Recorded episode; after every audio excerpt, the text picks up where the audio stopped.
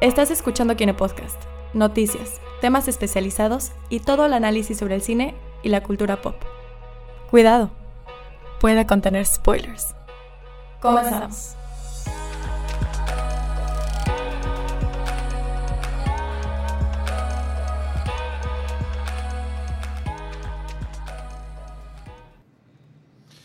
Y ya estamos aquí. Hoy es lunes 4 de marzo. Estamos grabando este programa, programa de carnaval, programa de puente. Eh, la temática de hoy va a ser carnaval. Ah, sí, es cierto, ¿verdad? Temática de puente para nosotros aquí los yucas. Eh, bueno, vamos a irnos rápido, vamos a presentarnos quiénes nos acompañan esta, esta hermosa noche de marzo, la primera del mes. Eh, perdón, ya, es la hora. Este, eh, me acompaña aquí de mi lado izquierdo. Andrea Dager. Gerardo Novelo. Abraham González, arroba, Abraham-Goes. En todas mis Ah, redes Podemos dar sociales. arroba, arroba gnovelo97 entonces. Ahí está, sí, sí, sí. No, a mí nadie me habla, por favor. No, yo no. A mí me encanta pelearme en Twitter. eh. Ahí escríbenme, escríbenme cosas malas. Eso sí confirmo. sí, tú lo has visto. Y acá Juan Esteban Méndez. Uh, pi, pi, pi. Y aquí en cabina, bueno, como que más como que cabina del lado de la, de la silla que no se mueve. Eh, Abraham Soloveitchik, arroba Abraham1221 en todas las redes sociales para que guste, gracias. Bravo. Eh, eh, ok, vamos a irnos de entrada con noticias. No pasó gran cosa. No, ¿verdad? Bueno. Estos meses, está- o sea, digo, hay meses buenos, hay meses malos. Ahorita han sido medio malos todos. Pues es que acaban de pasar los Oscars, entonces todo está apagadísimo hasta que empiece verano. Sí, yo creo Sí. que es eso. Y aparte, pues todos seguimos esperando una que otra película que pues ya, ya se ha hablado bastante de las que, de las que Mm, vienen. O sea, dale, entonces- dale chance y ya nos va a empezar a caer eh, nombre y tráiler para Star Wars, más información para Avengers y ya con eso ya estamos hasta arriba. Mientras tanto, ¿qué fue lo relevante de esta semana? Bueno, primero que nada, hoy lunes 4 de marzo, eh, si no has revisado tus redes sociales y si ya las revisaste, pues me imagino que ya, ya lo sabrás, falleció de manera rápida, vamos a mencionarlo, el actor Luke Perry, descansa en paz. Mm. Eh, no era tanto un actor de cine, era más actor de televisión. Eh, pues sí, los papeles más icónicos, eh, el que hace en Beverly Hills 90210 y en Riverdale como Fred Andrews, que la verdad era un buen papel. Soy fan. Sí, la verdad es que estamos viendo ahorita su filmografía, bueno, de películas y la verdad es que no conozco ninguna. Y la serie la tengo así muy, muy borrosa. ¿Aquí alguien la, la ha visto? Yo. Ah, Aquí hay dos. Beverly Hills, bueno, no, no, la he visto. He visto sorry, Riverdale. no es de La vi cuando la renovó MTV y la volvió a pasar y todos, no manches, la revivieron. Y yo, "Mm, no sé nada de esto. Ajá, o sea, los reruns de Beverly Hills de los noventas. Ujú. Sí. ¿Y te gustaba el personaje ese? O sea, es que era como el, ya sabes, el galán así, chico malo. Entonces, o sea, se prestaba a que te gustara. Solo que se supone que estaba en prepa y tenía así sus super mega entradas como de señor de 30. Ah, Entonces, pero sí, o sea, era un buen actor de, de televisión. Mm, Entonces- ok. Y Sí, se- como que nunca hizo el gran salto a la- al cine, ¿verdad? Nunca tuvo algo así súper chido. No. No, y aparte, yo creo que la fama que le trajo a 90-210 fue más que suficiente. En- bueno, fue en los 90 que se estrenó, entonces sí. ¿Pero de qué más dijiste que, que tenía? Eh, hace, bueno, sale en Buffy, la Cazavampiros. Pero la original. La, no la de Sarah Michelle Ajá, Gellar, la, la película. la What? película. Ajá. O sea, la- sí, la ¿Qué primerita. es? No, no sabía de la existencia de algo antes de Sarah Michelle Gellar. ¿Qué onda? Sí, es una película, no sé si tuvo algo que ver Joss Whedon con eso, ¿no? Pero es una como película donde, ajá, previo a la serie. Yo no sé nada de Buffy, así nada, nada, nada. Estoy en ceros en eso. Yo Eh, sé de la serie porque mi hermano tiene las temporadas. Mm. O sea, vagamente porque la es pasaban en la tele. La pero- mitología básica de Joss Whedon. Sí, sí, sí. Y pues obviamente por Fred Andrews en, en. Riverdale, que Ah, sí, sí es cierto. Yo nunca, nu- fíjate, yo nunca he estado muy interesado en esa serie. Me interesó en, en algún punto, pero empecé a ver reviews de que es un poquito tipo estas series que cero es he un visto. melodrama. Pero tipo absurdo. Pretty Little Liars y esa clase de cosas. que-. Sí, no, no es el Archie del que acostumbras. Ni tampoco es el Archie del reboot de los cómics de hace unos años, que es lo que me decepcionó y la razón por la que odio esa serie. Ujú. Mm, ok, pero en general es buena, ¿no? O sea, creo que a la gente le Eh, es gusta. que es un teen drama a full, pero llega un punto en el que es tan absurdo que dices, güey, quiero ver qué pasa después. Ah, ya, ya. O sea, e- está tan, está tan estúpido que dices, es en buen pedo que estás esa haciendo clase, esto. esa clase de series que le das chance porque dices, güey, es un absurdo, ok, lo, lo- lo acepto, ¿no? Es como de, güey, está estúpido. Ajá. Le entro, no pasa nada. ¿Y él qué, Next ¿y él qué episodio. personaje hace? Ok. Él es el papá de Archie. Ah, ok. ¿Y tiene gran relevancia en la serie? Sí. Llega, bueno, la primera temporada es más como, ya sabes, supporting that. Ah, Está, está muy de background, pero Cool ya en, la, dad. Ajá. ya en la segunda sí tiene un poquito más de relevancia por X o Y cosas. Y en la tercera, la verdad, no la he visto, la tercera temporada. Me, me espero a que la suban a Netflix. Entonces, No. Oi- Oigan, pero a todo eso, ¿qué, qué le pasó? O sea, ¿de- le dio un derrame falleció? cerebral. ¿Sí? El Ay, domingo wow. o el sábado. ¿Cuántos años tenía? 52. Está súper joven, no Súper joven. manches. Sí. Sí, pues lo recordaremos. Bueno, yo no tanto, pero... Qué mala onda. Pero no, pero... Pero sí, bueno, en fin, al fin y al cabo descansa en paz Luke Perry. Vamos ahora sí con otra noticia. Vamos a, a cambiar un poquito el ambiente. ¿Se acuerdan que iba a haber una película de Sonic? Eh, sí, que, sí, sí. que hubo un póster hace... ¿Cuánto? ¿Dos Unos meses? cuantos meses, sí. que el póster no decía nada, no nos mostraba nada, nada No, más era como que intentó como que intentó subirse a la cola de Detective Pikachu como de ah sí ya van a sacar su película bueno vamos a dar- darles un póster Arma un póster, arma un póster. ajá Y tiene al diseñador gráfico ahí. No, el becario, güey. Al de, al de servicio social ahí. Pues bueno, cortesía de Gerardo. Deberían de Que, hacerme... que Gerardo, que Gerardo nos dijo que, que esto existe. Ya se filtraron. Esto creo que es presentación típico para los de los de marketing de, de- de la película, de que, güey, así tienes que hacer las cosas. Así, sí así el manual de marca Deberían de hacerme mi cortinilla ya en este programa de películas que nadie quiere ver. Sonic. eh. Oye, nota, eh, nota de su gustada sección de películas Es que que nos no. valen mal. No, Eh, este, mira, yo, yo he jugado los videojuegos de Sonic porque tenía mi GameCube. Fíjate que el diseño que conocemos de Sonic de 3D no está nada mal. O sea, creo que no, no, no, creo que no era un gran reto ponerle textura a Sonic, nada más. Pero incluso algo característico de Sonic es que solo tiene un ojo y dos pupilas. Ajá. Y en este, pues como que se los separaron, le dieron ojos verdes y como que se ve raro. O sea, igual, yo creo que debieron haber entendido de que estamos acostumbrados a ver un Sonic en 3D y nos lo cambiaron bien cañón. No, creo que la cosa con Sonic es que es sorprendentemente un personaje que han podido adaptar bien a otros medios. O sea, de que de el Sonic de videojuegos hubo un salto en, de, de videojuegos en 2D, hubo un salto enorme al Sonic en 3D. Ajá. Y igual para caricaturas o para cómics han hecho diseños bastante variados. En 2D y en 3D. y ha funcionado hasta cierto punto, Ah, pero o esta o sea, te- vez o sea, ¿qué, qué es lo que pasa? Tenía Para- una para el que caricatura no- en sí. muchísimas Y 2D, y se veía bien en 2D también. muchísimas Es que, caricaturas, pa- sí. Para el que no sepa, está, como, como mencionamos, el manual de marca y está Sonic en su full 3D glory, pero está horrible. Se ve o del nabo. está asqueroso. Perdón, no, no soy de criticar sin, sin ver, pero estoy viendo y Dios mío, sí puedo criticar. Chances se ve mejor en movimiento, pero ah, Ajá, al fin y al cabo, estos son renders, entonces, el render. ¿alguien Sí, esperaba esta película? no. Di Nadie... tu, di tu frase, Abraham. Películas que nadie quiere ver. no, no, pero, ¿sabes? Este, mira, yo, yo se lo dije hace un momento, le voy a dar el beneficio de la duda. Sonic, deposito mi confianza en ti. Sega, si me estás escuchando, confío en ti. Porque todos dijimos lo mismo de Alpha, de Power Rangers. Ya sé que aquí también odiaron a Alpha cuando salió la película. Pero cuando salió Alpha, el- en el primer póster de él, yo dije, güey, se ve horrible. Y ya que salió la película, dije, pues igual no estás tan feo. ¿Ya sabes? Pregunta, Entonces- ¿quién hace la voz de Sonic en la Ah, película? no tengo idea, ¿eh? Gerardo. No, no me No, preguntes. yo- Creo que es alguien famoso, ¿eh? Pero no sé. No es Ryan Reynolds, ¿verdad? No me sorprendería. O Ryan Gosling. No Podría sé. ser. Pero, ¿sabes? Creo que también algo que le va a afectar es que, obviamente, el punto de comparación va a ser la película de Pikachu. O sea, ya perdió. La cual Sí, se ve, ya perdió. la cual se ve impresionante. La voz de Sonic es Ben Schwartz. ¿Y quién? Ah. ¿A Ben quién? Schwartz. Yo con cara de sé quién es. ¿Quién es? Perdón. ¿Y quién es? Lo estuvimos hablando hace unos minutos antes de que empiece el es podcast. Ah, ese ah, perdón, perdón. No, Ben Schwartz es el de... ¿alguna, ¿Viste Parks and Recreation? Ajá. John Ralphio.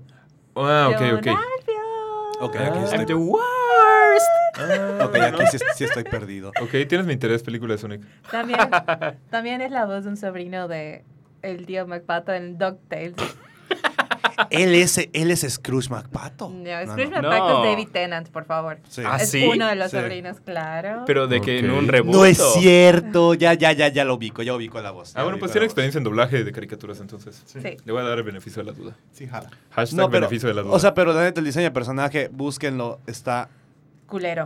Es la única palabra que tenemos para describir Culero, esto. culero es poco para explicar cómo me mira, siento. voy, a, voy a hacer aquí la oveja negra, pero, o sea, creo que podría estar peor. O sea, Ah, sí, Ah, claro. no, sí. no, pero de verdad yo pensé que iban a hacer un copy-paste del, del Sonic en 3D que conocemos. Es que pero no- tampoco está tan feo. Creo que. Pero, creo que Abraham, no era Pikachu tan complicado. No, no, de hecho, estoy de acuerdo contigo. They had- they no era had one difícil. job. No era O sea, difícil. No, Creo que Detective Pikachu nos tiene medio spoiled porque a mi parecer la adaptación a 3D eh, hiperreal de los Pokémon lo abordaron re bien porque mantuvieron por completo la silueta. O sea, podría ser solo... La, la silueta, los ojos. el- Sí, sí, todo sí. está- la silueta en particular está perfecto y por eso es reconocible. Tiene texturas realistas que hasta dan un poquito de miedo, pero la silueta es perfecta. Entonces, con que conserven la silueta ya está. De Pero hecho, no. yo pienso, miren, yo soy muy fan de Pokémon. Muy, muy fan. Yo he jugado todos los videojuegos ever de Pokémon. Y yo pienso que Pokémon nunca se quisieron aventar a hacer la película live action de, de típico Ash que va consiguiendo las medallas de gimnasio y todo eso. Porque iba a ser como una película que iba a, a tener muchas expectativas por lo mismo. Entonces dijeron, ok, vamos a darles algo que es Pokémon, nuevo. pero está desvinculado con Pokémon la historia Exacto, canon. exacto. Con, la serie animada de Pokémon, porque Detective Ajá. Pikachu está muy basada en el juego. Sí, Detective de hecho. Pikachu. Entonces, ya al final es como que si les gusta esto, cuando les lancemos la película de las batallas de gimnasio, van a decir, ok, Exacto. ya lo hemos visto, funcionó, Le entro. ahora le entramos Concuerdo, a este. Pienso lo mismo Ajá. por completo. El Sí. genio de Detective Pikachu es no lanzarse a algo que era muy fácil arruinar, como es la narrativa tradicional de ocho medallas de gimnasio, y luego el Elite Four, y etcétera. Eso, comprimirlo en una película está imposible y como lo intentes hacer, lo vas a arruinar. Y en cambio, nada más agarrar elementos del mundo y crear una nueva historia dentro de ese mundo, más o menos nueva, porque está inspirada por un videojuego, pero un videojuego no tan grande como los de Mainline. Entonces, o sea, es una muy buena elección para la primera película Una de Pokémon. Y yo creo que más que eh, intentar en- hacer una nueva historia, yo creo que se trata más bien de, ok, te voy a enseñar cómo se ven los personajes de Pokémon. Así se ven y se ven bien. Ok, ya vamos adelante con, con lo que es la historia canon de Pokémon que todos conocemos de Ash y esa clase de cosas que... Bueno, ¿crees que sea Ash? O que vayan a adaptar no, a no Red. creo, ¿eh? Ni, ni en los videojuegos aparece Ash. Sí, por eso, que sea Red. Red- Es que yo siento que Me gustaría pensar que van a hacer algo, o sea, si lo llegan a hacer, que yo creo que eso van a hacer, va a ser un personaje que no conozcamos. Yo pienso. Digo, yo me quedé en la primera generación de Pokémon, así que... Bye, acaban Tranquilo, de... yo no paso de Pikachu. Acaban de ¿Podemos hablar, ¿no? ¿Podemos hablar del tráiler? ¿A- ¿Aplica para el podcast o nada más puedo decir que me emocionó mucho el tráiler? ¿Lo hablamos? Ya lo hablamos la semana pasada. ¿Cuánto tiempo tiene que salir ese tráiler? Pero, o sea, de- semana, de- del nuevo videojuego, no de Pikachu. Ah, del Ah, del juego. Ah, no A sé. mí los juegos de Pokémon, perdón, me dan igual. Ah. O sea, a mí me, Bueno. da- Yo sí, me da yo sí. igual. O sea, a Bueno. Hagamos nuestro podcast aparte. Gerardo, ok, perfecto, perfecto. No, es- en corto, eh, se ve muy bueno. Eh, los, los Pokémon iniciales no me gustaron. A mí me encantó Sobol, lo amo. Sobol es el de agua. Sí. Ok. Pero, ¿sabes? Igual, nunca me gustan hasta que ya muestran su evolución final. Entonces digo, ok, está bien. Ah, sí, sí. Igual me pasó con los últimos, que dije, mmm, y ya luego que sale el final. ¿No te gustó. Rowlet? Rowlet, Rowlet. ¿cuál El, es? de, el búho Ah, redondo. sí, sí. Yo me enamoré de Rowlet Pero cuando la lo vi. segunda Lo dije, evolución- nuevo Pokémon favorito, no manches. La segunda evolución de Rowlet no me gustó. Ah, sí, están muy feos. Pero Rowlet está precioso. Pero el final, o sea, no manches. o sea, ah, ya, ya nuestra, en nuestro programa geek así de, de Pokémon. Lo pero, siento, eso fue una pausa. pero bueno, No, no, no, ni- no, no, ninguno no, de no. los tres iniciales me emocionó. Ninguno de los tres. Bueno, pero una nueva región en Switch, eso está... Sí, pero no tengo Switch. Ya cómprate un Switch. Yo compré mi Switch nada más para Pokémon y Smash. Lo más y probable estoy es que jugando venda el Smash. mío, así que te lo vendo. ¿Estás vendiendo el tuyo? ¿A cuánto? ah, eh, bueno, ya, espera. No, ¿sabes qué? Ya. Espérate, ya- esto ya es Mercado Libre. Sí, sí, Este sí. programa Ya, no Mercado Libre, dame cosas gratis. Y ahorita Switch. ya estás evidenciando que estás vendiendo tu Switch en un podcast. O sea, vamos a platicar. Para el que quiera esto. comprar un Switch de segunda mano. No, no, no, es mío, es mío. Es muy probable que lo venda, muy probable, pero todavía. ok. Ah, ¿Y ¿De qué estábamos hablando? Ah, Sonic. Ah, sí. Sonic, Pero- nadie, nadie la quiere ver. Ajá, no, no esperamos mucho. Sale en no verano, creo. necesarias. Sale, sale este verano, ¿verdad? Ah, bueno, y el malo es Jim Carrey. El malo es Jim Carrey, que es lo único así. el wow. gran regreso de Jim Carrey. Que no necesariamente es algo bueno. Ajá, exacto. Exactamente. Y eh, de otras noticias, ah, hoy salió también un nuevo tráiler de Shazam. Ah, Que no le vi Ah. nada nuevo. ¿Cuándo a- sale esa película? 5 de abril. 5 de abril. O sea, El Capitán ya. Marvel de verdad. El Sí. original El Capitán Marvel. Siento que no le metieron con mucho presupuesto a su publicidad. Ahorita están haciendo la, la rueda de prensa. No, O sea, ¿verdad? Estoy siguiendo la película en Insta Casi y no hoy visto su rueda de prensa. No lo he visto, o sea, lo he visto porque me he clavado YouTube a ver específicamente el tráiler, pero no lo he visto nada más. Ajá, o sea, por eso yo como que no... Creo que quieren que pase así como, ya sabes, sleeper. Low key. Ajá, así todo el éxito que tenga. Es como, ah, Ujú, Sí. pero... Pero digo, el trailer está... Ajá, como bien dice Gerardo, no muestra la gran cosa. Pero está bien, porque sabes que es algo diferente a lo que hemos visto de DC. Y creo que a DC le conviene ahorita desvincularse en todo lo pasado Sí, que ha sí, hecho. pero, pero eso ya lo sabíamos desde el tráiler pasado. Es lo que digo, o sea, es- me emociona mucho esta película, me gusta la dirección con la- por la que se está yendo DC con esta película, pero de este nuevo tráiler no saco nada nuevo. No, no, no, no recuerdo nada. Ya había salido Memorable. Black Strong en otro trailer. No sé, bueno, en todo caso sí, mostraron al villano, a, a Sivana, pero en general el tráiler no, no me emocionó, como me emocionaría un segundo tráiler de Endgame, por ejemplo. Que Mm. según los rumores, aquí estoy revisando las fuentes, dice que debería llegar la próxima semana. sí. De Endgame. Eh, espera, eh, a ver si no es un error mío, pero eh, lo de Endgame, el tráiler es, creo que solo los primeros 15 peli- minutos de la película, ¿no? Eso dicen los Los trailers, sí. O No te van a mostrar más de los primeros Güey, 15 pero me minutos. explota la cabeza al pensar de que no he visto nada entonces. Y siguen siendo tres horas. Sí. Supuestamente. Oh, por Dios. Preparen su botella para hacer pipí. en el- Guay, sí. Prepare para aplicar las 127 horas. Sí, oye, güey. Sí. Y ya como última noticia, algo, pues de hecho, ¿quién de aquí es fan de Ghostbusters además de Juan Esteban, evidentemente? Películas que nadie quiere ver. Ghostbusters. Hola. El- la secuela de Ghostbusters aparentemente ya tiene fijado, así dice aquí, fijado a, a dos actores para pro- protagonizar. Eh, la primer, pues, la dinámica que aparentemente está manejando el guion es que serían un chavito y su mamá, que por lo que están dando a entender acá la mamá es mamá soltera, Mamá luchona. mamá luchona. Eh, la mamá sería interpretada por Carrie Coon, que no ubicó algún Mm, papel ¿La de ella. reconocemos de algún lado? Eh, pues eh, sale en la serie Widows y The Sinner. Ah. Ah, en The Sinner, ok. También estuvo en Avengers Infinity War. Espérate, espérate, espérate. ¿Qué? ¿Quién fue? ¿Árbol Ah, 3? creo que es la. De la Black Order de Thanos. Ah, mira. Ah, sí, sí, sí, sí, cierto. Sí, creo que es ella. Muy bien, padre. No, no es cierto, la verdad. Ni la reconocí por todo el CGI. No, mm, por la botarga que se puso para el papel. Bueno. Y el chavito, su hijo, sería interpretado nada más y nada menos que por Finn Wolfhard de Stranger Ah. Things, It. El, el, el el- cover de Take On Me de Wizard que está Es el en único video, está buenísimo. Sí, es cierto, ¿eh? Oye, sí es Está cierto. buenísimo ese video. me Sí, encantó. hicimos nuestra pausa de videojuegos. ¿Podemos hacer nuestra pausa musical? Porque el álbum de covers de Wizard me encantó. Sí. Sí, está muy bueno. la Ese, ese video estuvo on point. Ok, ¿puedo decir algo? ¿Cómo se llama el niño? ¿Finn? Finn Finn. Wolfhard. Finn Wolfhard, te estoy hablando a ti. Cálmate. Cálmate tantito. No, no es cierto. Es que, ¿sabes qué? Tienes Eh, cara de ochentero, pero ya no, baja. Ajá, pero, ¿sabes? Sí, o sea, sí. Yo creo que... Pues muy, muy rico y todo, y bien chido, así. Pero, o sea, deberían de... O sea, no él, o sea... es- estoy referenciando el meme, ya sabes, así de muy rico y todo. Pero, No ayudas, no ayudas a tu... bueno, está bien, muy rico todo tu carrera y eso. Espérate, pero- espérate, ¿de qué? Pero deberías de hacer, deberías de hacer cosas que tal vez te desvincularan a niño de 12 a 14 años Ochentero. ochentero. Porque ya nos va a traer su tercer papel así. Eh, Ah, pues, porque aparte... Espérate. Muy ahorita- rico y todo. Sí, no estuvo bien eso, güey. Bueno, su carrera estoy hablando. No mames. Muy rico y todo. Van a poner en explícito este podcast. Well, anyway. no es cierto. Eh, aparentemente no es oficial, no está confirmado al 100% que van a ser ellos dos, pero son los, los principales candidatos a obtener el Mm. papel, que pues casi casi es decir si ellos van a ser al final.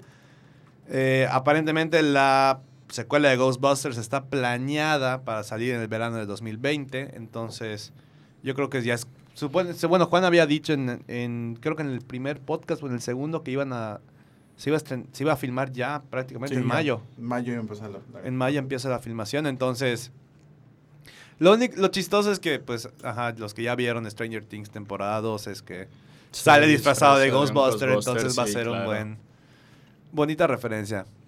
la- se la tomaron muy en serio. Entonces, son las noticias de esta semana. Realmente no hay nada más que digamos increíblemente trascendental en el mundo del cine.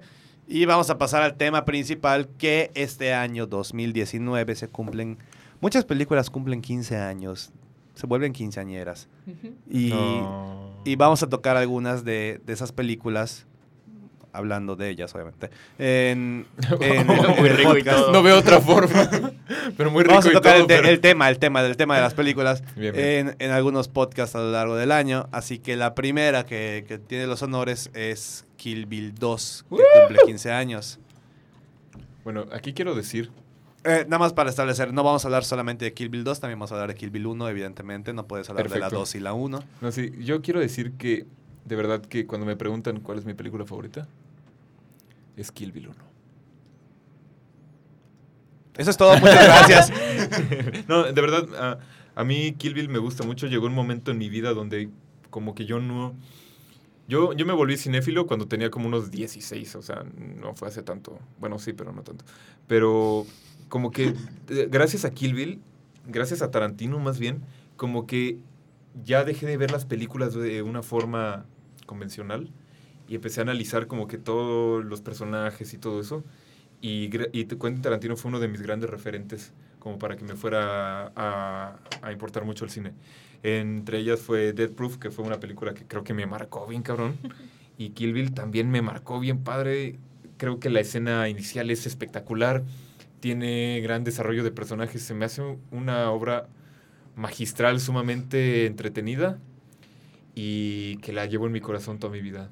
Y la 2, y, y de hecho Kill Bill 1 la he visto un millón de veces. Kill Bill 2 no tanto, a, decir verdad, pero sigue siendo igual de buena. Creo que le hace bastante justicia. Bueno, yo las vi por primera vez hace cuatro horas y Los Están buenas. pornos acá. Hay Y dos luego- de personas. Y luego me, y luego me juzgan a mí. son buenas películas. No las considero... eh, bueno, fue primera lectura, obviamente, ni siquiera he tenido tiempo de digerirlas, pero las considero un muy buen trabajo por parte de Tarantino, mm, no cerca de, ni cerca de lo que es mejor de él, a mi parecer, pero bueno. Ay, yo sí difiero. Bueno, Es que- Yo también. o sea, es que yo las vi. o sea, es que yo lo único que había visto antes era Pulp Fiction y Perros de Reserva. Y siento que las dos de Kill Bill son.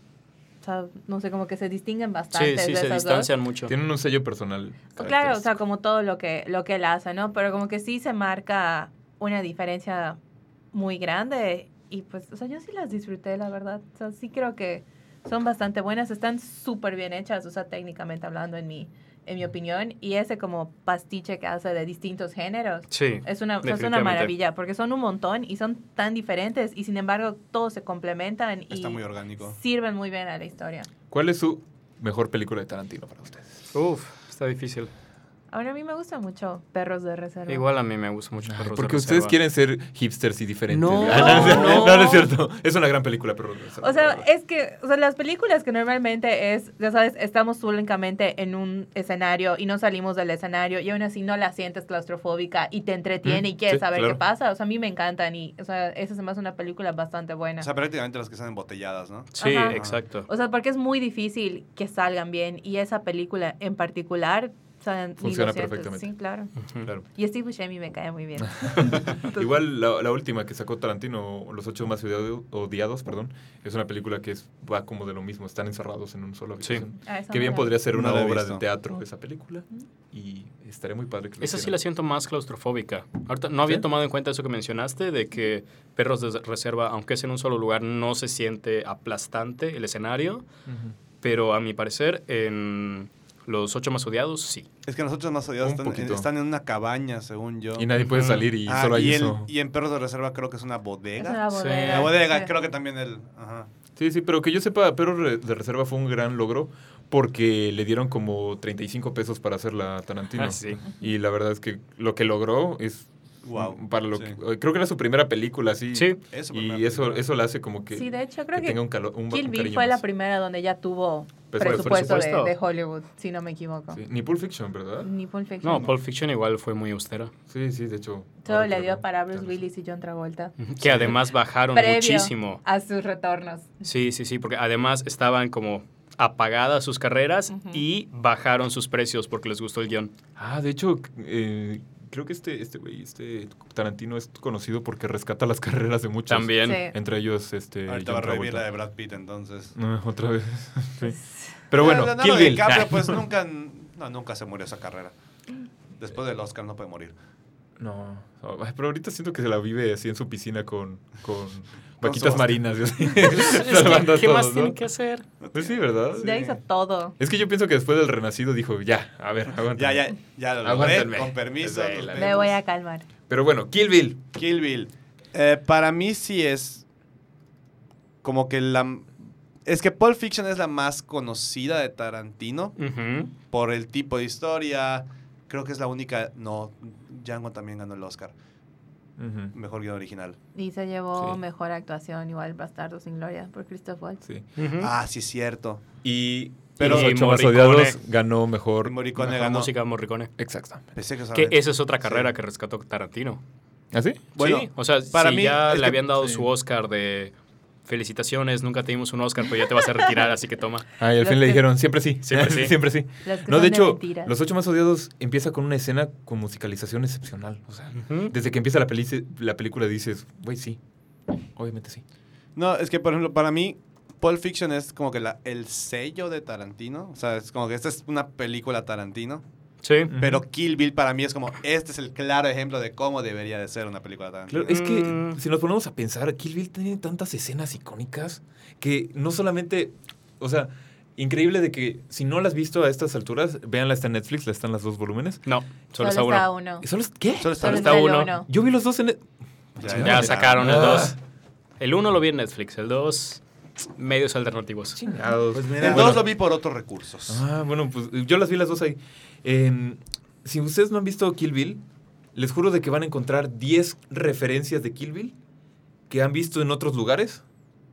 Que, que el origen fue Kill Bill, ya sabes, que como la parte de... Chen, chen, chen, tun, tun, tun, tun, tun, ya sabes, esa clase de cosas que dices. Es ¿Qué increíble de que... Perdón, ¿la ¿Cómo- cómo-? ¿Cómo va? ¿Cómo va? ¿Cómo va? Ay, quieren que la cante. Ya lo Eh, hiciste. ¿Ya saben? Esa parte. Ujú. Bueno, pues Ah, obviamente... esa parte, esa parte. Sí, sí, Ah, sí, claro. Ustedes saben a qué me refiero. Legendaria, Pero, o sea, legendaria, legendaria. Pero la hemos visto en mil cosas y todos se basan de Kill Bill, que fue el origen de eso. Y eso es padrísimo, o sea. Sí, y aparte es entender mucho el contexto de cómo Tarantino llega a hacer películas, porque Tarantino no tiene una formación como muchos directores de Hollywood que fueron a una escuela de cine y se dedicaron, tienen toda la formación teórica, etcétera, etcétera. O sea, Tarantino era un vato que trabajaba casi casi en un blockbuster y, y de ver puras películas dijo, ah, pues voy a hacer una. Y ahí sale Perros de Reserva. Ajá. Sí, exactamente. O sea, e- eso es lo, para mí lo más chingón de Tarantino, que la manera en la que hace películas sí es desde el punto de vista técnico, porque mantiene muchas reglas, continuidad, la música, el- las tomas, todo está muy bien hecho, pero aparte, el ojo de, de fanático de decir, a mí qué me gustaría ver, una historia que sea esto y esto y esto y esto y esto. O sea, estás diciendo que Quentin Tarantino es el Yalitza Aparicio No, de los ¿de directores. No. dónde? ¿De dónde? ¿De dónde Oigan, perdón, pero, pero Quentin Tarantino tampoco estudió para ser director. Bueno, pero hay muchísimos que no estudiaron. Bueno, ¿Cuántos Óscares no estudiaron? sí, pero nada más se quejan de ¿Cuántos Yalitza, actores de. Hollywood terminaron alguna carrera? Pues Sí, no manches. No sé, déjenlo en comentarios. Cuéntanoslo. No, mira, la cosa con, con Tarantino es que creo que la apreciación hacia sus películas va en niveles. Porque la primera vez que ves Pulp Fiction, probablemente tienes como 14 años y un amigo te Sí. acaba de decir, güey, esta película buenísima". te va a romper la cabeza. Y ¿Qué te encanta, y te encanta. No, o te dicen de que, güey, ve Kill Bill, no mames, es un, güey, de un madre de violencia, no Sí, sé qué. yo, yo soy esa Exacto. clase de amigo. Exacto. Yo soy Y ese. entonces quedas completamente wow con Tarantino. Y luego te enteras que gran parte de lo que es su sello realmente son cosas que él recicla o que toma prestadas de otras películas que a él le gustan. Y ahí dices, ah, maldito Tarantino, es horrible, no es original, no tiene creatividad. Y luego, después de eso, después de eso, te das cuenta de lo complejo que es tomar prestadas tantas cosas de tantas películas, de tantos géneros y hacer que fluyan como él lo hace. Que es lo que me pareció más wow de Kill Bill. Sí. O sea, porque, ajá, vamos a ver, en, en Kill Bill, ¿cuántos géneros hay? Fácil, identificables. P- Primero que nada, aunque sea así asiático y así, es un western. Hay que aclarar Sí, eso. sí. Y también Ajá. ocurre en México y ocurre en mil lados. en Y en cierto Texas. sentido igual es una road movie. Ajá, y es una road movie Ujú. también. Ujú. ¿Y qué también es? ¿Qué, mm, Pero, o sea, elementos de qué, de qué De películas de artes películas? marciales. Películas de artes Obviamente. marciales de los 70 Ese fue el, el- el núcleo de la película. Ujú. Es el Spaghetti Western. Es una historia, es una película de, dice revancha, De o sea, revenge. revenge. De venganza. O sea, Ujú. revancha, venganza. Y Tiene elementos de animación Ah, tiene elementos. Tiene su escena anime. Sí. muy buena. Muy buena. Todavía no, o sea, sí entiendo que el chiste de Tarantino al hacerlo dos películas era poder darle trasfondo a sus personajes, pero, o sea, sí vio el chiste y sí lo puedo apreciar y sí puedo decir, ah, qué padre que nos pongamos pausa a la historia por media hora para ver el trasfondo de este personaje que están a punto de matar, pero no sé cómo terminar esta oración sin que me menten la madre. A ver, ok. dilo. No dilo. me terminó de convencer. Me gustó, pero no me terminó de convencer. Nos vemos en el estacionamiento de Plaza Fiesta. Porque De alguien va a morir. Plaza Fiesta. Porque, Porque alguien va a morir hoy. no, ay, qué, qué horror con mi chiste. No, este. No, sí, mira, eh, entiendo. Yo, yo creo que mi, mi afición por Kill Bill es un gusto personal, porque debo de admitir que no es perfecta y que tiene momentos que para mucha gente se le podrían hacer como un poco aburridos. Porque, igual como muchos, se la prolongan de repente en, en muchas escenas que tú ya quieres. O sea, me, me- me acabas de, me acabas de mostrar una escena de acción larguísima, padrísima, y luego van 30 minutos de pura escena calmadísima y yo ya quiero volver a eso, ¿no? Ujú. Y por, por lo que es, esa- ese tipo de contrastes que hay en la misma película, en tanto los dos volúmenes, yo creo que podría desilusionar a varias personas primerizas en el mundo de Tarantino. Sí, porque, por ejemplo, yo vi primero Kill Bill 2 en casa de un amigo. What's wrong with you? Tenía 16 años. No, No, no es excusa, mal. Abraham, no es excusa. Pero yo no sabía que habían dos. Según yo era Kill Bill. si tienes Ya. dos en el título. Llegué cuando ya había empezado. Ok. Entonces, veo la 2, mucho diálogo y digo, está muy padre, está muy interesante. Pero me decían, es que, güey, la violencia, no sé qué yo. ¿Qué violencia? O sea, sí tiene escenas de. Sí tiene escenas de peleas y todo el, y todo el desmadre, pero. Ve- Pero mis amigos estaban así hiper emocionados de todo lo que acaban de ver y yo, pues, ¿qué vieron?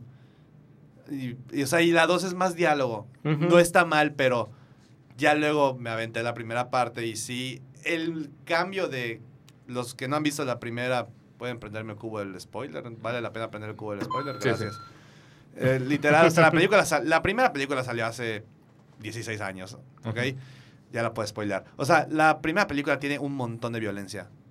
Y ni siquiera violencia que digas, Ese es tu qué spoiler. asco. Ajá. Ah, a mí se me da asco. Por eso lo evité, de hecho. Bueno, es que a mí- Tarantino a se me mí hace difícil ese, de ese ver. tipo de violencia exagerada me gusta. O sea, a mí me gusta mucho ese tipo de, violen- de violencia. Pero ves la segunda y es cambio drástico. Lo poco de diálogo chido, profundo que tiene la primera, abunda en la segunda. Y la, y la violencia, pues ya no es tanto como en la primera.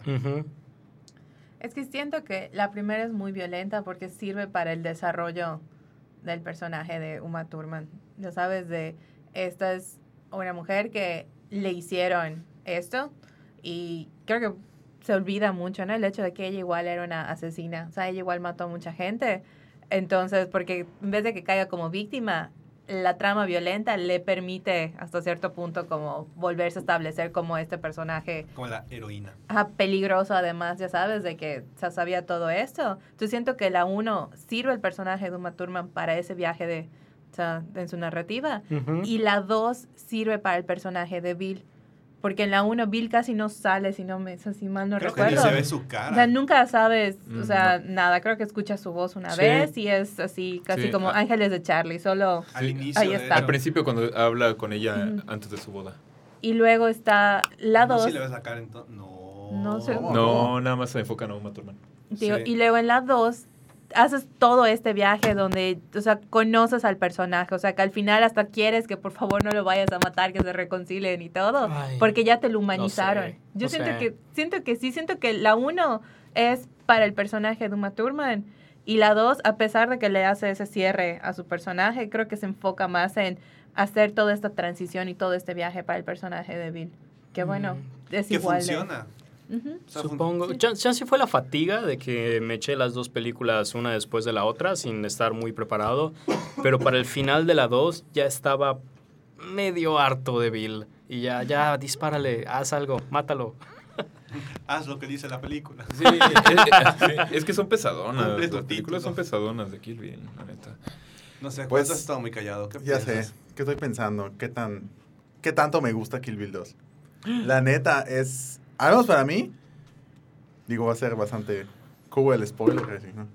Eh, al menos para mí, siento que es la película más madura.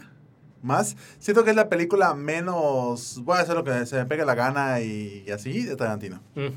Siento que es la Veo película más centrada, en la cual él está más centrado como, como, como realizador cinematográfico. Sí. Mm. Entonces, por eso me gusta más. O sea, Tal vez es, es- me gusta como Sí, es que- muchísimo. cierto, sí, es Tal vez es como la película que tiene más en control, Sí. que no Sí. nos O sea, decidió porque le hacer. tiene que dar algo- un cierre de historia y todo ese rollo. Algo que estaba pensando mientras la veía es que Tarantino, si alguien aquí ha participado en la produ- pro- eh, producción de una película o por lo menos un cortometraje para la escuela, Tarantino es tu amigo que mientras estás desarrollando la idea se te acerca y dice, oye, no estaría chingoncísimo si pasara esto. Y no lo deja de decir, no lo deja de decir. Y como tiene el presupuesto, lo mete a su película. Entonces se genera un caos que es muy, muy, idiosincrásico de él, es muy reconocible y es muy apreciable. A mí es de lo que más me gusta de sus películas.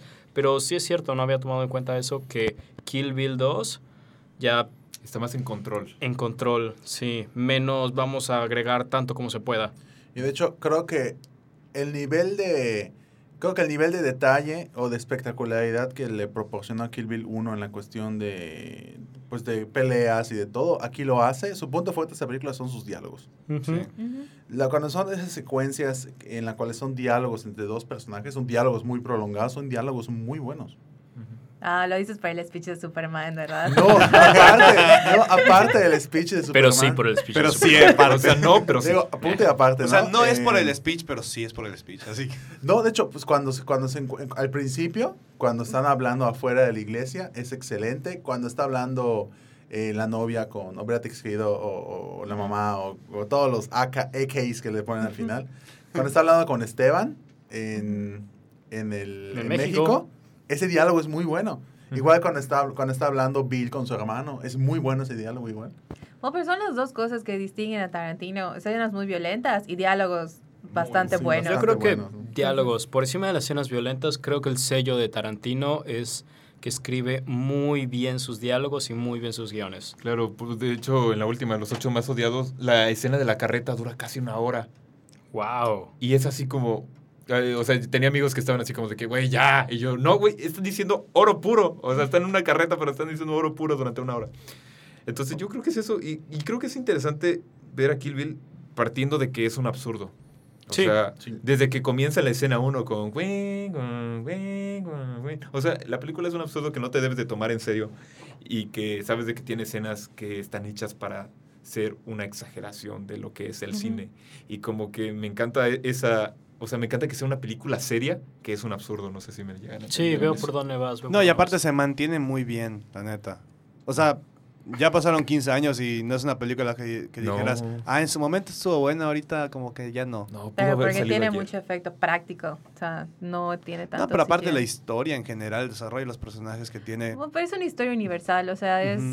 O sea, eso se va a mantener por bastante más tiempo.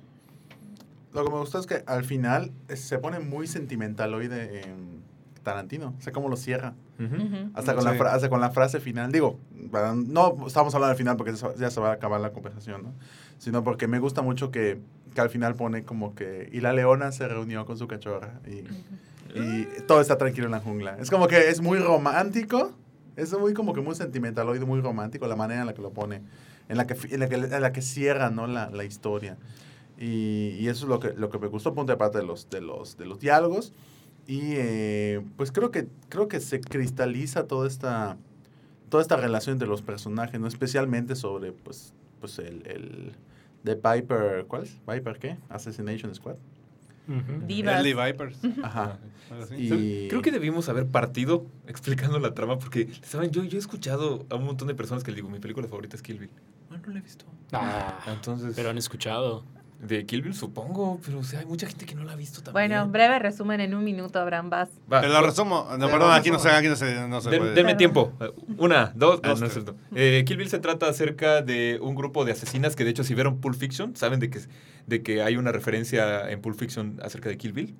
Y es un grupo de asesinas que de repente eh, una es traicionada por todos los demás del grupo por algún motivo que podrían descubrir en la película.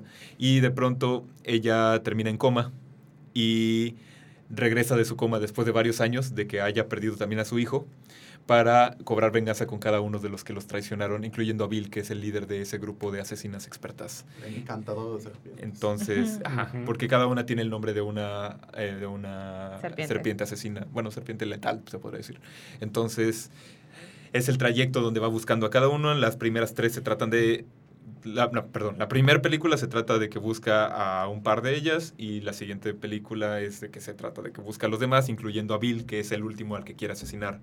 Y en ellas va descubriendo un montón de cosas y se va descubriendo a ella misma y aprende muchas cosas, entre ellas a entrenarse, a perdonar y a cobrar la venganza que siempre ha estado buscando. Entonces, Principalmente Oh. aprende a romperle la madre a todos. y vemos mucha Eso sangre y todo. Ya lo sabía antes, de, no Sí. lo tuvo que aprender. Sí, sí. ¿Cuál es su matanza favorita en Kill Bill? Uf. Uf. Wow. ¿Una favorita de Kill Bill? Empiezo yo. Bueno, mi matanza favorita en Kill Bill, mm, creo que la primer matanza, la primera que vemos desde el minuto uno que empieza Kill Bill. Cuando mata. ¿Cómo se llama esta mujer? ah, la- Soy Kravitz. No. No, no, no, Fox. Kravitz. Vivica no, Fox. Vivica Fox. Ajá. Pero Soy Kravitz es la que me habías dicho que iba a salir Ajá. supuestamente en la tercera.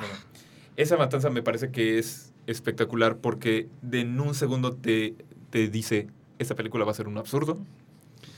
Y, literal y me parece que es genial, o sea, la comparación de que le dice, este, no me mates enfrente de mi hija, no seas desalmada. Y ella, güey, me vale madres, o sea, no ves todo lo que me hiciste y hasta dices, güey, claro, güey, mátala ahí. Y me parece que es espectacular todo lo que sucede en esa escena. La escena donde sale Nicky al final, o sea, al final de esa escena. Me parece también glorioso todo lo que ocurre y la reacción de la niña no pudo haber sido mejor. Y la película abre con eso y me acuerdo, siempre que pienso en Kill Bill, pienso en esa escena. Y me parece espectacular. Obviamente la escena de los 88 locos es gloriosa, pero tiene, pero creo que me encanta la escena con la que abre la película. La mía es cuando mata a Oren. Después de, la- después de, de irse contra los Crazy 88. Me gusta, viendo la parte de, de la música, cómo está coreografiada. Con, Sí. la, con, con la dinámica de las Coreografía espadas. hermosa. O sea, porque si te vas ya más a un poquito más técnico, cómo están puestos los ritmos de la canción, las espadas empatan muy bien con, con el cuen- o sea, con el tempo de la canción. Mm. Que digo, yo la saqué en guitarra al final. Digo, los acordes, los acordes básicos, porque la neta está muy complicada esa canción.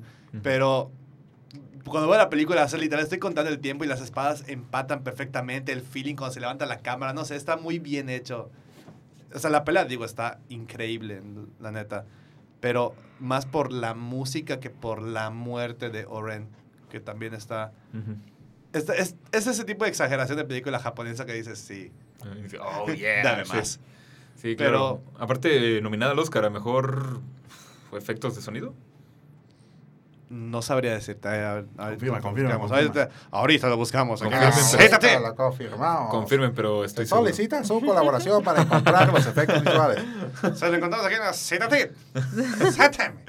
Ah, bueno, mientras, su escena favorita. Pues es igual, Esa es ajá, la matanza favorita. entre Matanza la de entre la de Vivica y la de Daryl Hannah, que no sabemos si es matanza o no al si final, se muere. pero Mm, son como que las dos que, o sea, que más recuerdo, o sea, que puedo decirte, A ah, me acuerdo de esa parte y sí dije, sí de la escena que acabamos de ver hace un momento de los cinco No, puntos. bueno, pero es que esa escena de por sí, o sea, con o sea, lo del ojo, o sea, eso ya eso sí se queda Sí. incrustado. En tu memoria, para Sí. siempre.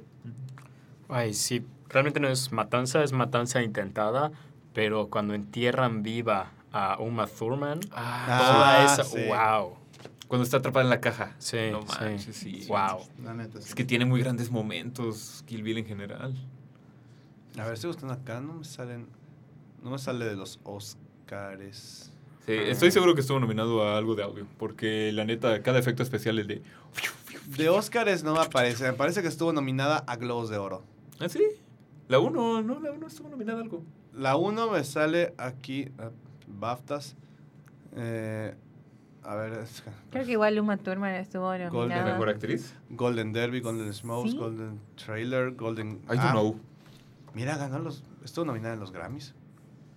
¿En Es que tiene un soundtrack muy Sí. potente. ¿Por cuál? ¿Por cuál canción? Dice Best Compilation Soundtrack Album for a Motion Picture, Ah, Television. mm, O sea, por el soundtrack. O sea, en literal. general el soundtrack Ese es otro nominado. aspecto de Tarantino que no hemos abordado. Tiene muy buena música. La música que escoge para sus películas fluye. Es, es, es- y son sus canciones favoritas. Ujú. No, ni siquiera es como y, si... y son canciones pegajosas. O sea, Sí. no son como que típicas de, ah, está chida. No, son buenas canciones. Sí, que él las elige de su biblioteca de viniles. Porque obviamente Tarantino es ese director hipster que, ay, yo prefiero vinil. 88 milímetros. La vida antes era mejor. Used to be better. Evidentemente. A ver, ¿qué, qué otra cosa podemos hablar de... De Kill Bill? Bueno, hay que mencionar Ajá. que no se salvó de todos los escándalos de Harvey Weinstein. Bueno, Bueno, sí, sí, es cierto. es un O punto sea- que Todas las de Miramax, todas las de Tarantino. Digo, en, y en el caso particular de las de Kill Bill, pues Uma Thurman sacó su artículo en el New York Times donde ella cuenta que, pues además de que Harvey Weinstein la acosó, pues tuvo issues con Tarantino de que cuando estaban filmando una escena donde ella maneja, ella no la quería hacer porque algo de que creo que ella sentía que no estaba segura, pues la... Sí, que el, co- el coche que manejaba no era seguro. Ajá, no estaba apto y todo, y no recuerdo exactamente si él la presionó o ella se sintió presionada. El punto es que lo hace y terminó lastimada, con dice hasta la fecha tiene problemas de cuello, de espalda. o- A mí Y no- está el video, y está el Y video está el del choque. Sí, de hecho, yo me sorprendí mucho de, de que haya dicho eso, porque que yo sepa, ellos dos son comadres todavía. Pues, Creo que Digo- luego se contentaron, pero que sí hubo así como su Sí. rosa, porque creo que ella quería como contarlo o algo así, y no sé pues, cuántos años tuvieron que pasar, como 14, más de 10 años, para que Tarantino le diga, bueno, va, aquí está el video de... Oye, pero De lo ¿cómo que estuvo? pasó. O sea, eh, sí, la escena es ella manejando y Ujú. y el coche que pierde el control y Sí. se lastima, se ve que se lastima, de hecho. Sí. Pero, o sea, ¿por qué, ¿por qué hubo? ¿No hubo doble o algo así? Algo, algo así pasó, ¿no? De hecho, Creo que porque Uma Thurman, fue pareja de, de De Tarantino. Una Mm. temporada. Ok. No, según yo, nació casada con Ethan Hawke. Está casada con Ethan Hawke. Estuvo casada Estuvo- con estuvo Ethan casada. Hawke. Salieron juntos en Gattaca. Ah, ok. Ok. Kataka. Bueno, Uma Thurman me parece que es gloriosa. Es, increíble. en Sí, todo. o sea, lo que Puede hacer lo que quiera. Entonces, Lo que quiera. De hecho, ese es otro de- detalle de Tarantino, además, que tiene issues a la hora de grabar, no sé si sus fetiches o algo, como en Bastardos Claro sin que sí, Gloria. sus fetiches. que él mismo quería que sean sus manos las que estaban estrangulando a Diane Kruger y que es él mismo el que le escupe a Uma Thurman en algún punto. Entonces, digo, Sí, o sea, es que nada más imagínate que estás en el set y llega Quentin y dice, Es que- ok, Te voy a todo muy, escupir". todo muy bien, pero ahora Muy yo me rico voy- todo, pero... pero, pero, pero ahora yo me voy a vestir de nazi y te voy a estrangular hasta que quedes roja y... Ok. No, de hecho... Ah, ah, sí, le Es, estranguló de es- verdad, sí, es es cierto. muy, es Sí. muy, em, es muy Perverso. No, más, más que eso es Perverso. creepy. Es, es creepy, creepy Es al estilo perverso. como le da Hitchcock con sus rubias, ¿no?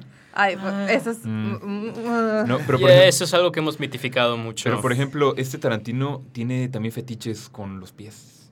sí. Y de hecho, en todas sus películas, en bueno, no voy a decir todas porque no estoy seguro, pero, pero en esta, en, en esta escena de Kill Bill hay la escena de mueve tu pie, Mueve ¿ya tu dedo. Mueve tu dedo. Y en Death Proof es una, o sea, toda la película se trata de pies. si, si lo quieren ver así. Y la conversación en Pulp Fiction. Ajá, sí, exactamente. El, Sobre el masaje los pies. y todo eso. O sea, tiene un fetiche con eso y lo proyecta en su película. Y yo creo que, no sé, esa mente tan retorcida que tiene, no sé, creo que le hace volar mucho la cabeza y por eso nos da las cosas que nos está dando, aunque casi mata a una Turban en esa escena. Ujú.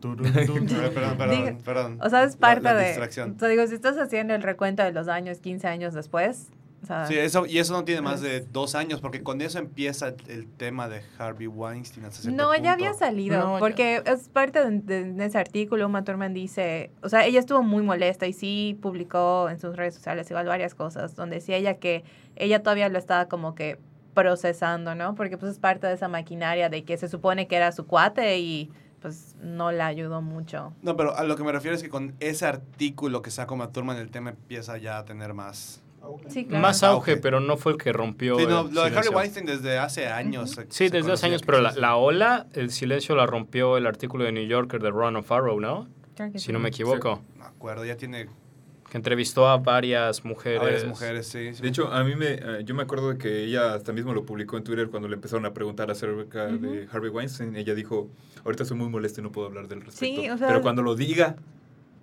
Tenía cuidado los, con este güey. tenía los recibos. Sí, sí. Ah, me cae muy bien Uma Thurman. Ojalá la viéramos más recientemente en el cine. Tú me dijiste que habías visto una película de ella. ¿no? Sí, en la de. Lars von Trier de la casa que Pero- construyó. Pero Ya me dijiste alguien- que no eh, te gustó. Sí, ah, que- bueno, pues a mí no me gusta Lars von Trier, pero Ah, no digo a la gente que le guste, supongo que esto. Sí, y de hecho, bueno, ya que estamos hablando de Uma Thurman ahorita, ya para ir cerrando esto, ¿qué ha sido de los actores que salieron en Kill Bill? Ya pasaron 15 años, ¿qué más han hecho? Wow. Uy, no mucho, ¿eh? Pues Pues se veamos. murió Bill, literal. David Murió Bill. ¿Quién, mu- quién, quién era Bill? David, David Car- Carradine. En, bajo circunstancias un poco Sí, se murió de una manera muy... ¿Turbias? que no queremos mencionar ahora. Pues... Wow. no podemos Bueno, decir- no Juan lo va a contar. Ah, yo, no, lo sé, díganme. Jesús, María José.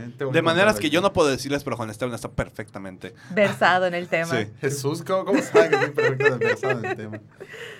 Bueno, el dado caso es que... No sé, no voy a decir. No, no, no, diga. Bueno, Lo voy a, lo voy a, lo voy a buscar exactamente. Ok. Bueno, Andrea, según tú, ¿de qué se murió? de autoasfixia. Ay, Dios. En Tailandia. Ah, sí es En- cierto. Oh. Es cierto. Sí, Es un está. chismarajo ese, sí es cierto. Ujú. Pues no chis, o sea, no chismarajo, No fue lo que chismarajo, pasó. Pero bueno. Informaciones Ouch. posteriores indican que la muerte no fue por causas naturales ni tampoco un suicidio, sino una muerte accidental por la asfixia autoinfligida con el fin de aumentar su estimulación sexual. mediante Jesús una bendito. Ok, vamos a cambiar un poco el tema. Bueno, el punto es que Bill sí murió. Bill se murió. El O lado caso es que, ajá, eh, O sea, sí murió. se- estaba haciendo esta práctica que aparentemente Ajá. existe, que es de que que es de que, que te Que aparentemente existe. que aparentemente Alleged- que allegedly bueno existe. que él es la evidencia de que existe de que te estrangulas para darte satisfacción sexual para llegar a un punto Ujú. más placentero en el orgasmo y, Y le ¿En salió qué mal. en- Y le qué- salió mal. ¿En qué momento mal. acabamos hablando de esto?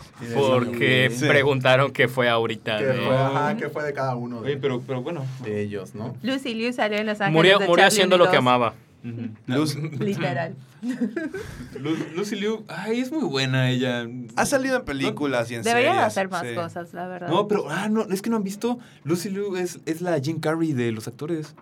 Es artista gráfica, ah, artista, o sea, que hace pinto, ah, hace pinturas, hace esculturas, hace performance, hace cosas así y bien chidas y, y la gente dice, dejen de ubicarla tanto por el mundo de las películas porque es una gran artista, este, o sea, de que, Pintora. de que es pintora y hace performance, y hace esculturas, que están muy bien padres, sí, de verdad. Eh, o sea, su carrera la, la cambió así. Jim Carrey también es muy bueno que creo que no lo mencionamos, pero él va a ser el malo en Sonic. Pero también es un gran pintor que es muy reconocido por sus obras, de verdad. Pero bueno, igual Liu ha salido en Ángeles de Charlie, como dijo dice Andrea. Ah, yo, ubi- buena. yo la ubiqué porque los que sean fanáticos de Friends, está el spin-off Ah, de Joey. ¿Sale y sale Lucy Liu un par, Joey? un par de capítulos. Mm, no porque salieron juntos en Ángeles de Charlie. Sí. Ah. Y, Y, nadie, cuando, la, cuando la vi fue como, oh, Ren. Y nadie se acuerda de eso porque nadie vio esa serie. Porque eso duró dos temporadas, Mm. Pues miren, ¿qué, qué fue de Uma Thurman? Digo, aparte que, que la mencionaban porque salió en... La casa que ya construyó. Ajá. Ujú. Creo que justamente después de hacer Kill Bill Volumen 2, hizo una película junto con John Travolta llamada Be Cool. Que es Ah, una muy mala. Es Ay, dime muy que- mala Es película. muy Eh, mala. dime que Muy no es un punchline de Batman y Robin. No. Ok. El dado caso es que fue una película Perdón. extremadamente mala, protagonizada por John Travolta y Beast Bong. Así güey. de- ah, no, es Vince Vaughn, bueno. A, ese, a ese nivel de... No, fue muy mala. A ese nivel de, ¿no? Después de eso salió para hacer la película de los productores, el remake de los productores del 2005. Sí. Que pues estuvo bien, o sea, hizo de Ula, hizo bastante bien su papel y ahí demostró que sí puede cantar muy bien igual.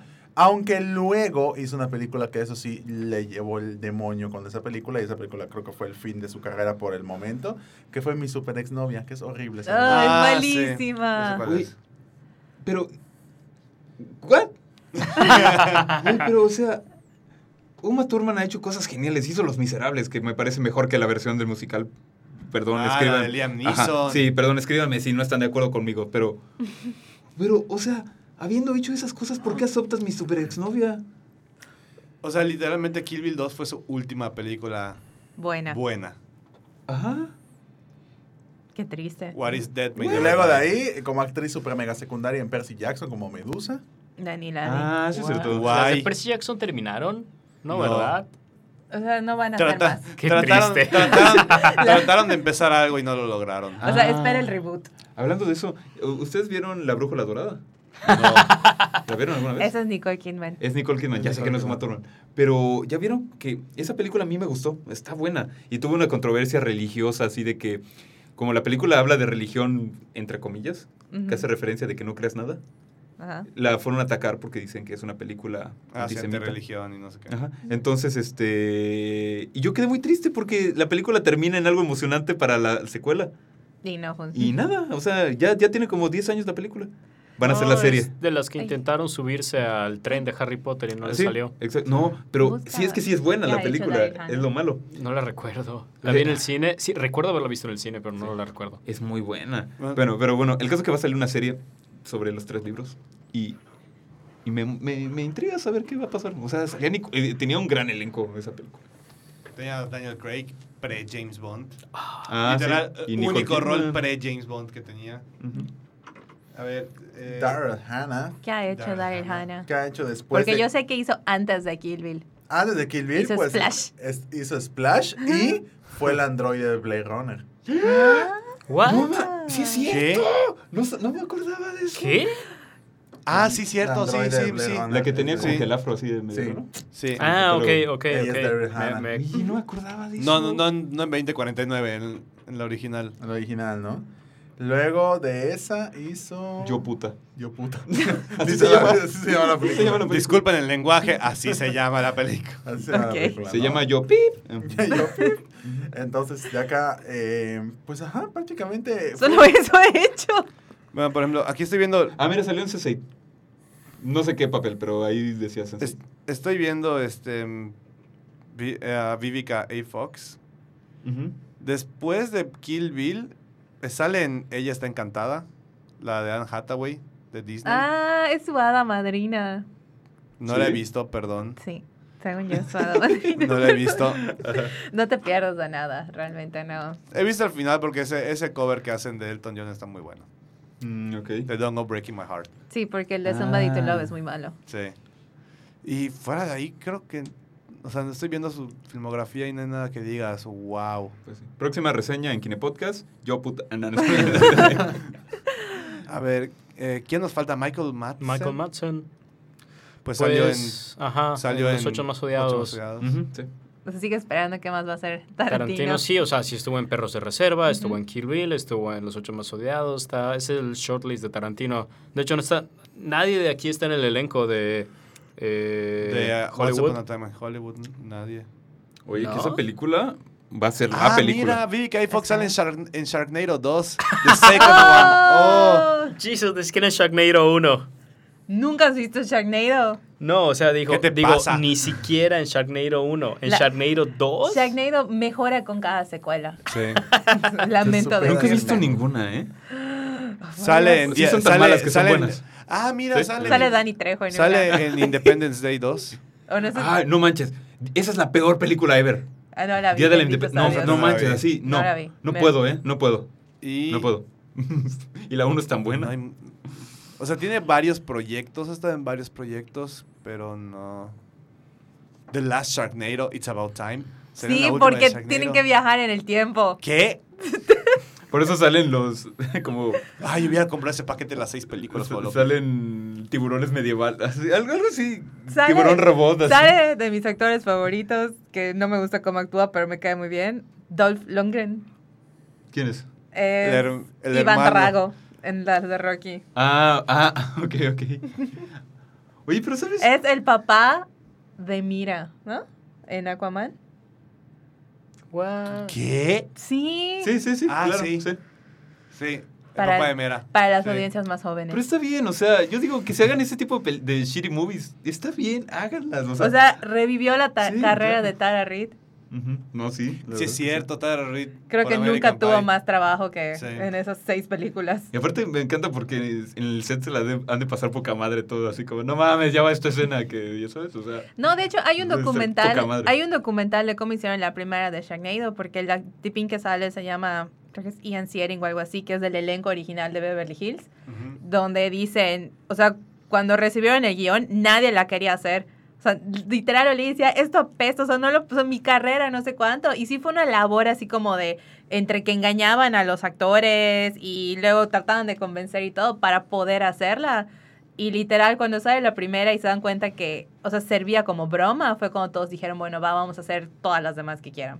Pero la primera sí fue así como que, entre engaños y pide presupuesto y sí, está muy interesante la historia de Sharknado. Creo que vale la pena verlo eso. Pero realmente viendo ya en, en contexto todo lo que hicieron, nada así que digas No, ¿eh? ultra wow. Y me decepciona porque Uma Thurman es una excelente actriz. No, Po- sí. Podría estar haciendo gran- cosas grandísimas. Pero digo, y sin embargo, se escucha sus nombres y, o sea, Sí, te acuerdas, los ubicas, pero Ajá. fuera de Kill Bill, co- como que Kill Bill fue su último, Sí, lo anterior fue Los último Miserables. éxito, éxito considerable. Sí, ah, a mí me encantan Los Miserables, eh, de Uma Thurman. Y yo creo, yo creo que con eso podemos cerrar el tema ya, por fin. Ujú. O sea, Kill Bill 2 y, y la 1, por fin porque ya, ya, ya llegamos a la hora, ahora sí. Ok. A ver, para no pasarnos otros 30 minutos como lo hemos hecho siempre. Pero, o sea, Kill Bill es buena. ¿Lo podemos considerar como una película o si hacemos separación de Kill Bill 1 y Kill Bill 2? Am, Qué como un evento cinematográfico. tú que no sé. viste las dos seguidas. No, sí, sí tienen suficiente continuidad como para llamarlos una sola obra, Digo, pero... salió en el 2011 en, peli- en cines y luego en 2015 se comercializó en DVD. The y Full. Blu-ray, eh, The World Bloody Affair, así se llama, que son las dos películas pegadas, son cuatro horas y media. Y considera que era un solo guion hasta que alguien se acercó a Tarantino con la opción de que sean dos películas. Entonces... mm, o sea, está- están como Sí. retrabajadas para que puedan funcionar hasta cierto punto independientemente, pero not really. Es una sola película. O sea, todo lo que es Kill Bill se mantiene hasta el día de hoy. Sigue siendo de las más reconocidas de Tarantino. O sea, es de las más identificables. Y la queremos mucho y la llevamos en el corazón todos. Solo Abraham. Solo Abraham. Bueno, Los Abrames. bueno, ah, no, sí, Abraham Es una buena película, se merece su lugar entre los altos de Tarantino. Ujú. Y con eso cerramos el tema. Siguiente semana regresamos a, a las temáticas actuales. Vamos a hablar de Capitana Marvel. Se estrena este viernes para quien no lo sepa. Si no lo sabes, ya lo sabes. Y reserva tus boletos que ya se agotaron en varias salas. ¿Es neta? Oh, por Dios. Wow, ok. Y adivinen que ya se agotó igual. También se agotaron las salas, así es, las, Las salas. de Avengers Endgame que tenemos ya. Uh, La primera evento. Sala sí está agotadísima. La primera sala está agotada. La así. segunda quedan lugares. Pueden salvarse. La segunda tienen oportunidad. Pero, Pero- la primera, la sala, It's- it's la sala se fue. Adiós. Ok. ya no hay. Oigan, ¿me pueden reservar? Sí, ahora- ahorita te lo gestionamos acá. Ay, sabemos qué pasó por allá. Conflicto de intereses aquí. Conflicto Ay, de interés. ay, ay, jefe, ¿cómo se le explico? Sí, no manches, estoy emocionado. ¿Usted les emociona Capitana Marvel? Ah, Sí. Me emociona por saber cómo le van a hacer para encajar Seamos todo el rollo de los Capitán- scrolls. Estamos viendo a Capitana Marvel por el After Credits. Si no les emociona, es misoginia. Nah, no a mí me, me emociona casi 50% por todas las mail tears en redes sociales. O sea, hay unos... Yo- es que yo sé, yo sé que la que película a mí me emociona porque efectivamente Capitana Marvel va a ser un personaje súper mega importante para Avengers Endgame. Pero sin embargo, no creo que nos vaya a dar mucha No. información para Avengers. No, pero Endgame. por, lo- por lo mismo, o sea, nos va a dar información punto y aparte. O sea, vamos a conocer al personaje tal cual. Como pasó con Black Panther. Nos, familiarizamos con Black Panther y cuando, y cuando estábamos en, en viendo el, eh, Avengers Endgame, pues Wakanda Forever, como locos, ¿no? O sea, entonces lo mismo va a pasar. forever. Wakanda Forever. Entonces eh, va a pasar lo mismo. O sea, eh, nos vamos a familiarizar tanto con, con Capitana Marvel que cuando salga Avengers Endgame, como que todos los demás, ah, están todos desaparecidos. Pero ahí está Capitana Marvel, ¡boom! Y nosotros vamos a estar felices por eso. Entonces, O sea, y aparte-. Aparte se estrena menos de un mes después. ¿Sí? ¿Cuándo sale Avengers? No, pero me- ca- bueno, 26 casi dos meses, casi dos meses después, perdón. Casi dos meses. Casi dos meses después Está bien, ¿eh? Está bien. O sea, va- vamos a estar bien frescos. está O sea, bien yo estoy esperando en lo mismo que espero cuando entro a una película de Marvel. La misma fórmula, ejecutada de una forma un poco diferente, que me va a entretener por dos horas y me va a emocionar por la que sigue. Una vez que entres en ese mindset, ya las disfrutas todas. Sí, ¿eh? Yo, yo estoy así desde Doctor Strange. Eh, Sí. Doctor Strange. Ah, sí, yo- dije, yo salgo ya feliz conozco la fórmula. Ya, ya sí, la por- no lo digo como algo negativo. O sea, trabaja muy bien. Tampoco es el gran trabajo cinematográfico, es más bien un trabajo de producción, de vincularlas todas. Ya no estamos desviando mucho del tema. Pero. Kill Bill. Ah, no. Kill Bill. No, pero sí. pero No, razón. es formulaica, no necesariamente eso es algo malo. Espero disfrutarla. se estrena Día de la Mujer. Se estrena el Día de la ¿Ah, Mujer. sí? ¿En serio? Sí. Guay. El 8 de marzo. Sí, es cierto. Además, ¿eh? en, en México. Mantir, sí, all the Ah, oye, no sabía eso, sí es cierto, ¿eh? Es cierto. Entonces, vayan este fin de semana a ver Capitana Marvel. Para que nos puedan escuchar el lunes. Con todos los spoilers, perdón, no podemos hablar de una película que se estrenó sin spoilear. Eh, digo, está el concilio del spoiler, pero eso lo dejamos para cosas mucho más densas. Aparte tenemos el siempre útil cubito del spoiler. Spoiler. Así es. Para cuando escuchen, ¿estás escuchando aquí en el podcast? No sé qué, ya sepan de que va a haber spoilers. Así que, pues lo dejamos. Yo creo que ya lo podemos dejar aquí Ujú. para irnos a dormir. Ya son casi las. Son diez y media de la noche. Bueno, hasta bueno, la próxima. ah, tenemos chance. Tenemos chance de un, día, de un día todos. de descansar de carnaval.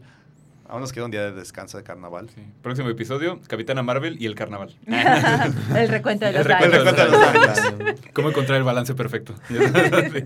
Pero bueno, muchas gracias por escuchar el podcast. Eh, síganos en Spotify, YouTube, Facebook, donde ustedes tengan su plataforma de preferencia, donde tengan su confianza depositada, síganos allá. También en las redes sociales personales que ya mencionamos al inicio de cada quien de este programa, o al menos la persona que haya querido mencionarlas. Mm. O si no Abraham. tengo es porque no quiero. Exacto. y pues muchas gracias por escucharnos. Eh, nos acompañaron. Andrea Dager. Gerardo Novelo. Abraham González, arroba Abraham-Goes en todas mis redes sociales.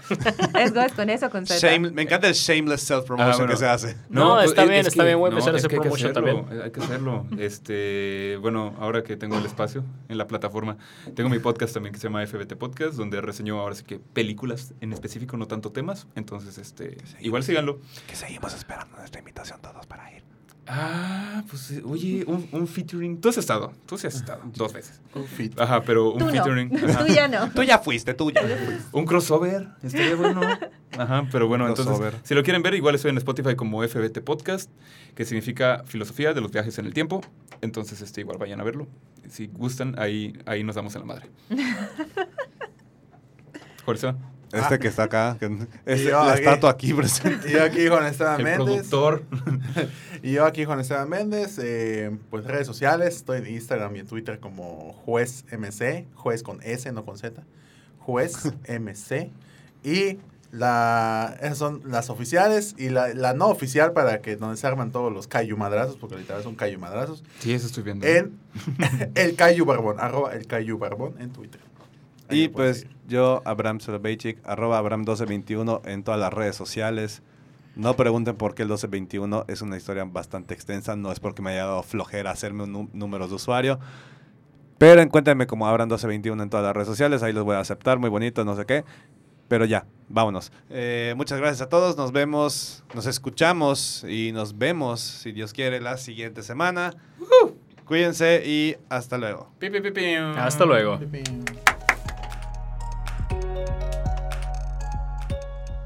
El Kine Podcast es grabado en la ciudad de Mérida, Yucatán, en las instalaciones de Sur 52. Las opiniones expresadas en el programa son responsabilidad de quien las emite y no representan la opinión de Kinecarus.